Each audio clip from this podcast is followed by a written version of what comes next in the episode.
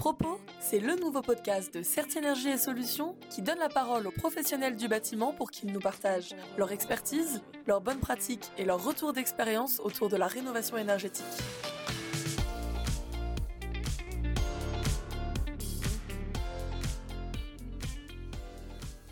Bonjour à tous et bienvenue dans ce nouvel épisode de Propos dédié au contrôle C2E.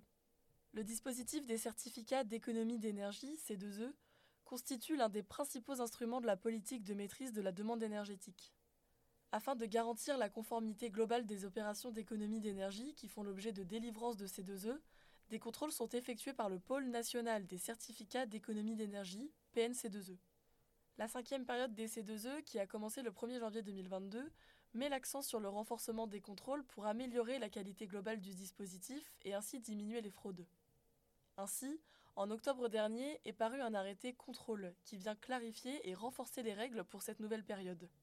Afin d'effectuer ces contrôles de manière fiable et éviter les abus, le PNC2E exige que ces derniers soient réalisés par des organismes d'inspection accrédités par le COFRAC. C'est le cas d'Alpe Control, qui réalise des inspections C2E depuis ses débuts et fait partie des tout premiers organismes à avoir été accrédités en 2016. La mission d'Alpe Control est d'évaluer la conformité d'ouvrages, d'installations, de produits ou services soumis à des exigences réglementaires, normatives ou à des spécifications particulières. Partenaire de Certinergie et Solutions depuis 2016, Alpe Control nous accompagne pour la réalisation de contrôles et pour l'animation de réunions techniques sur ce sujet. Alors qu'est-ce qu'un contrôle C2E Comment avoir un contrôle C2E conforme? Et comment vont évoluer ces contrôles dans les prochains mois ou les prochaines années? Julia Yvain, responsable pôle d'activité inspection C2E chez Alpe Control, répond à toutes nos questions. Bonjour Julia et merci beaucoup d'avoir accepté notre invitation pour parler de ce sujet qui est si important pour nos installateurs. Bonjour. Alors pour commencer et entrer directement dans le vif du sujet, est-ce que vous pouvez nous expliquer en quoi consiste un contrôle euh, au sens du dispositif des C2E Oui, on distingue deux types de contrôles sur le lieu de l'opération et par contact. Le premier est le contrôle sur site, qui consiste à inspecter euh, les travaux une fois achevés sur les parties visibles ou accessibles, sans sondage ou prélèvement destructif. C'est une inspection qui vise à s'assurer du respect des exigences de la fiche d'opération standardisée, qu'on appelle la FOS, et des règles de l'art. Cette euh, typologie de contrôle est réalisée par euh, des organismes d'inspection de type A, accrédités par le COFRAC, sachant que le type A est le niveau le plus exigeant permettant de garantir indépendance et impartialité de l'organisme vis-à-vis des différents acteurs. Ces exigences euh, sont renforcées sur les C2E avec la création d'un arrêté spécifique qui traite euh, des dispositions d'accréditation des organismes et qui encadre euh, l'activité de contrôle, tant sur la formation et l'aptitude du personnel en charge de, des inspections C2E que sur les conditions de recours à du personnel externe. Le deuxième type de contrôle, dit contrôle par contact, euh, sont réalisés par téléphone ou par euh, tout autre moyen numérique sur les opérations qui n'ont pas fait l'objet de contrôle sur site. Ces contrôles euh, visent à s'assurer de l'existence des travaux et de l'absence de non-qualité manifeste qui aurait pu être détectée par le bénéficiaire sur les travaux effectués. Ces deux inspections complémentaires visent donc à lutter contre les pratiques abusives en matière de rénovation énergétique, à apporter de la transparence euh, sur les aides euh, versées dans le cadre des C2E et, in fine, à améliorer l'efficience euh, du dispositif sur toute la chaîne des acteurs impliqués. Très bien. Et du coup, qui est en charge d'initier ces différents contrôles? On distingue euh, les contrôles réalisés ou mandatés par euh, le demandeur de C2E de ceux réalisés en propre par euh, le pôle national des C2E. Dans le premier cas, les contrôles sont initiés par le demandeur de C2E avant le dépôt des dossiers au pôle national. C'est donc le demandeur qui en supporte le coût. Dans ce cas de figure, euh, les non-conformités ciblées sont principalement euh, des, malfaçons telles que euh, des risques de sécurité, des travaux mal achevés, inachevés, voire inexistants, ou encore une surestimation des paramètres de calcul comme les métrés, les épaisseurs ou le nombre d'équipements. Dans le deuxième cas, c'est-à-dire des contrôles réalisés après délivrance, le contexte est tout autre puisque les primes en C2E ont déjà été versées. C'est le PNC2E directement qui va initier ces campagnes d'inspection et qui, par conséquent, en supporte le coût dans ce cas de figure, le ministère euh, peut réaliser euh, différents types de contrôles, euh, des contrôles par public, postage ou documentaire, où le pôle va chercher à s'assurer que les documents transmis lors du dépôt sont bien conformes et cohérents, que les qualifications RGE des artisans sont bien valides ou encore que, les primes ont été versées. Et en parallèle, euh, le ministère euh, engage des, contrôles sur site par tierce partie, euh, tel que nous venons de, l'exposer dans la question précédente. Dans le cadre de nos missions chez Alpe Contrôle, nous réalisons à la fois des inspections avant dépôt pour le compte de délégataires d'obligés ou d'entreprises de travaux et après délivrance des C2E pour le compte du ministère. Très bien. Et donc, euh, comme mentionné en introduction de, ce podcast, euh, les contrôles ont fortement évolué entre la quatrième et la cinquième période du dispositif. Quels ont été pour vous euh, les principaux impacts de ces évolutions? Durant la, quatrième période qui, vient de s'achever, seules certaines typologies de travaux étaient soumises à contrôle avant dépôt. Il y avait les travaux d'isolation de réseaux hydrauliques de chauffage ou d'eau chaude sanitaire, contrôlés à 100% et dans le cadre de la charte euh, coup de pouce isolation, les travaux de comble mur et plancher bas qui, eux, étaient soumis à des taux minimums de contrôle sur site satisfaisants. Pour la cinquième période, l'arrêté contrôle vient renforcer de manière progressive les contrôles sur site. Les contrôles devront être réalisés par échantillonnage et de façon aléatoire et vont se généraliser pour un plus grand nombre d'opérations standardisées. Dès cette année, de nouveaux secteurs euh, tels euh, l'agriculture, les réseaux et le transport euh, vont être concernés par ces inspections qui n'étaient pas obligatoires par le passé. Donc tout ceci va naturellement faire évoluer la nature des inspections puisque durant toute la cinquième période, les référentiels vont être intégrés progressivement à l'arrêté contrôle et la volumétrie des inspections va augmenter elle aussi de manière progressive. Et du coup, concrètement, euh, quels sont les changements à prévoir euh, pour nos installateurs suite à cette montée en puissance? Alors, il est encore trop tôt pour avoir une vue exhaustive euh, des points de contrôle par fiche d'opération standardisée.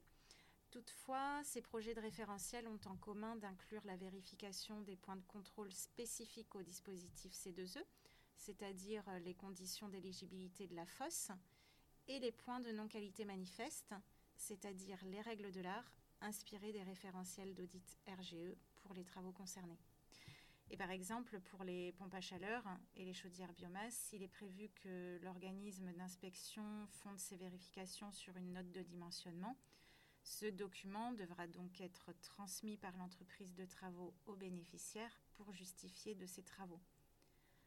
Pour les opérations de, de rénovation globale, le projet de référentiel prévoit deux contrôles un avant travaux pour valider les hypothèses et conclusions de l'audit énergétique et un autre après la réalisation des travaux pour valider la bonne mise en œuvre de ces derniers. Et donc, euh, du côté d'Alpe Contrôle, euh, en tant qu'organisme d'inspection, comment est-ce que vous vous préparez euh, à l'arrivée de ces nouveaux contrôles? Le minimum consiste à mettre en place un système de veille réglementaire pour prendre connaissance des nouveautés législatives en vigueur. Nous vous avons euh, mis à disposition euh, quelques liens dans le descriptif du podcast. Et lorsque ces nouveautés réglementaires ont des répercussions sur les méthodologies de contrôle, le nécessaire doit être fait pour maintenir en compétence les équipes par le biais de notes d'information, de webinaires ou de formations. Alpe Control va plus loin dans cette veille, hein, puisque nous sommes euh, adhérents au club C2E et au groupe de travail de la T2E. Et par le biais de notre euh, syndicat Filiance, nous participons lors des copiles C2E aux concertations sur les projets de texte en amont de leur euh, publication. Très bien. Et donc concrètement maintenant, pour les professionnels qui nous écoutent, quelles sont les bonnes pratiques qu'ils peuvent adopter pour s'assurer d'avoir un contrôle C2E qui soit conforme? Finalement, l'arrêté contrôle a le mérite euh, d'apporter de la transparence sur les référentiels de contrôle, les opérations concernées et les taux à atteindre. Puisqu'on l'a vu, tout ceci va s'échelonner dans le temps jusqu'en 2025, dans le but justement de permettre aux différents acteurs de s'organiser et de s'approprier ces nouveaux points d'inspection.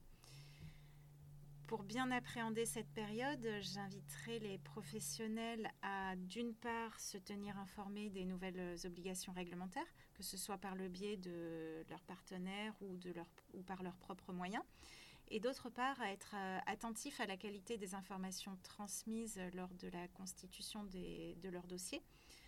Cela peut paraître anodin, mais beaucoup de contrôles ont des points non satisfaisants liés à des documents.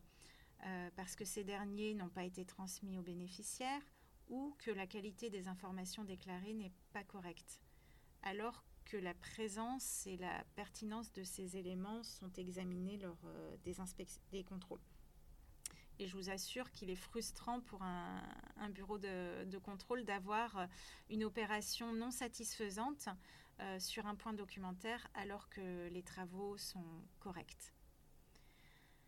En guise de partage de bonnes pratiques, euh, Alpe Control anime régulièrement des réunions techniques à destination de délégataires, d'obligés et auprès d'entreprises de travaux pour les informer et les sensibiliser aux évolutions réglementaires et aux points contrôlés sur site.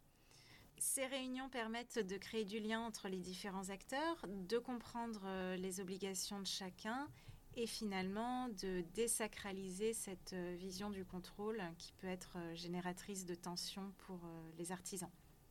Et le retour d'expérience est plutôt intéressant puisqu'on observe une amélioration des pratiques sur le terrain et une diminution des avis non satisfaisants et par conséquent du SAV derrière. Toute cette sensibilisation et communication participe in fine à, l'efficience du dispositif. Et pour terminer, dernière euh, suggestion, il est souvent reproché aux organismes d'inspection d'avoir euh, des délais de traitement trop longs, alors qu'ils sont contraints de respecter des règles d'échantillonnage aléatoire inhérentes à l'accréditation GOFRAC et qu'ils ne maîtrisent pas la qualité des opérations qui sont à contrôler. L'inspection euh, C2E étant l'un des derniers maillons de la chaîne avant le dépôt du lot au PNC2E.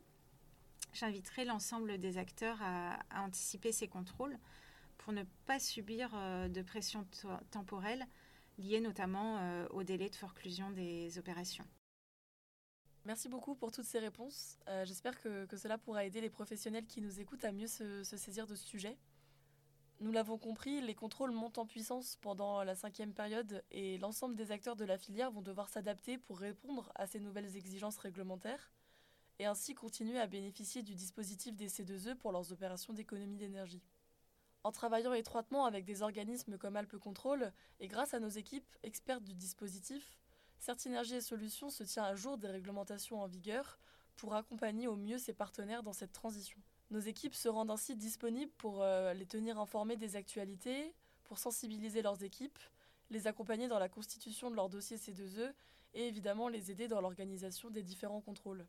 De plus, grâce à l'organisation de nos clubs régionaux pour créer du lien entre les différents acteurs et ainsi mieux comprendre leurs besoins, à l'envoi de nos flash infos réglementaires ou différentes newsletters, ou encore à la création de cette nouvelle chaîne de podcast, Certinergie et Solutions euh, se tient aux côtés de ses partenaires. On arrive à la fin de ce podcast, qui j'espère vous a plu. Euh, si c'est le cas, n'hésitez pas à vous abonner pour être prévenu lors de l'apparition de nos prochains épisodes. Julia, merci beaucoup d'avoir accepté notre invitation et d'avoir mis euh, toute votre expertise euh, au service de notre podcast. Avec plaisir. Et on se retrouve très bientôt pour un nouvel épisode de Propos. Si vous souhaitez en savoir plus ou écouter nos autres podcasts, rendez-vous sur certinergie.com. Tous ensemble, préparons demain.